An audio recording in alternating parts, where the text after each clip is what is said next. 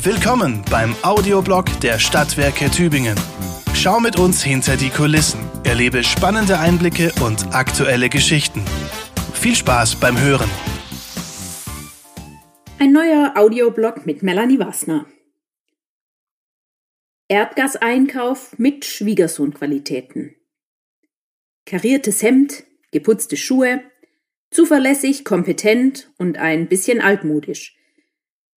Bodenständig statt abgehoben, eher leise als laut, mehr Bier als Gin und ganz sicher ohne Hipsterbart. So würde ich die Stadtwerke beschreiben, wären sie ein Mensch.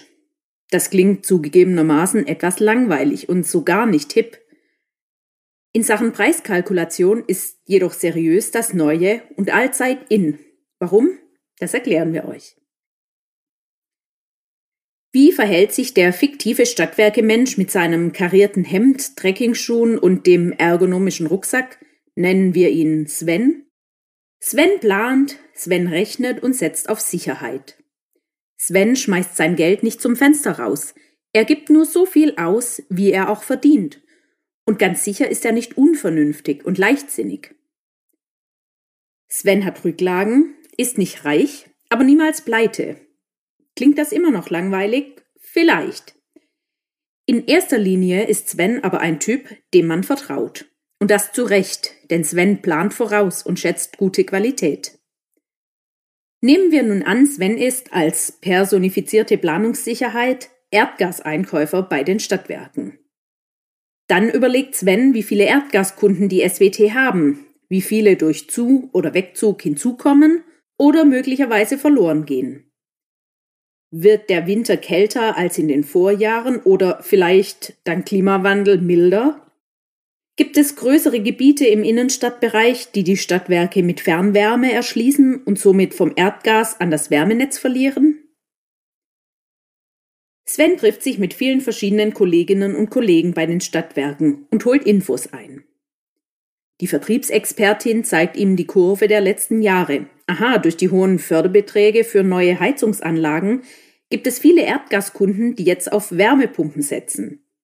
Weniger Erdgas, höherer Strombedarf.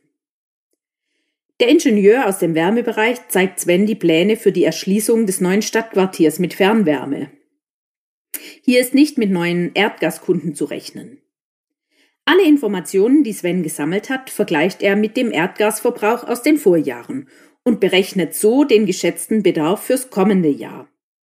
Diese geschätzte Menge kauft Sven an der Börse ein, nicht auf einmal, sondern zu vielen verschiedenen Zeitpunkten über einen bestimmten Zeitraum.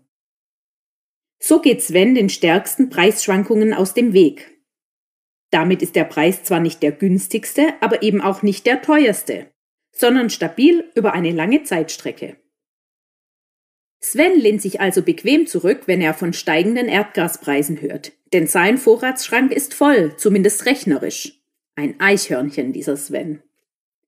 Eine schöne Geschichte und natürlich völlig überspitzt. Denn würde der Energiemarkt so einfach funktionieren, gäbe es vermutlich wenig Probleme.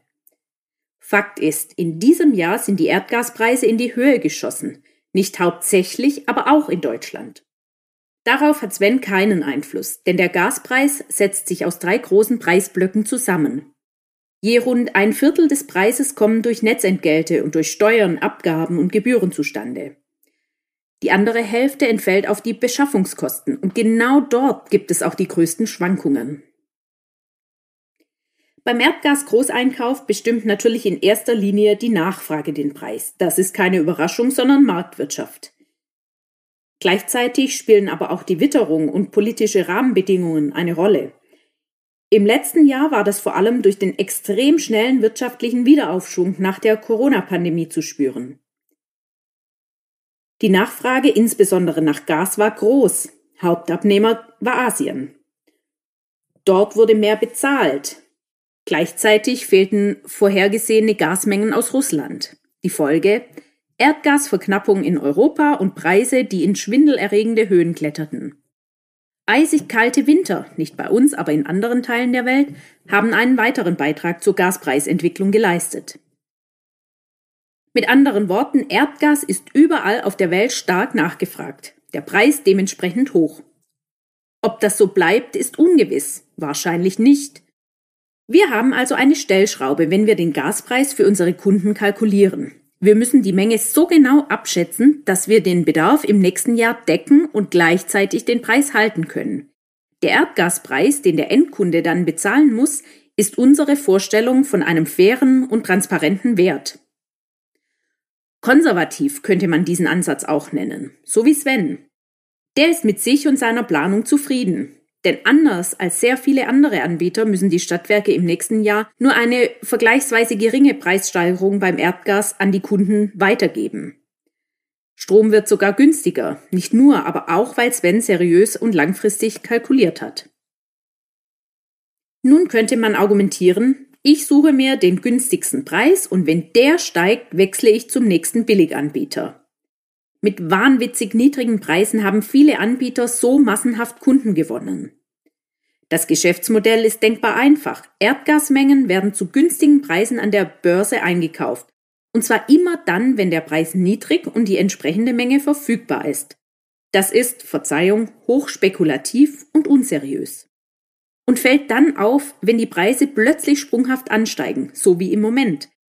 Dann können diese Anbieter ihre Kunden nicht mehr zum vereinbarten Preis beliefern. Die Folge, erste Anbieter melden Insolvenz an. Der Kunde rutscht in den teuren Grundversorgungstarif seines Netzbetreibers. Passiert das zufällig einem Kunden im Tübinger Netz, freut und ärgert sich Sven gleichzeitig. Jeder neue Kunde ist gut, bringt aber auch seine sorgfältige Kalkulation durcheinander. Gut, wenn Sven dann Puffer eingeplant hat. Das war der Audioblog der Stadtwerke Tübingen. Vielen Dank fürs Zuhören.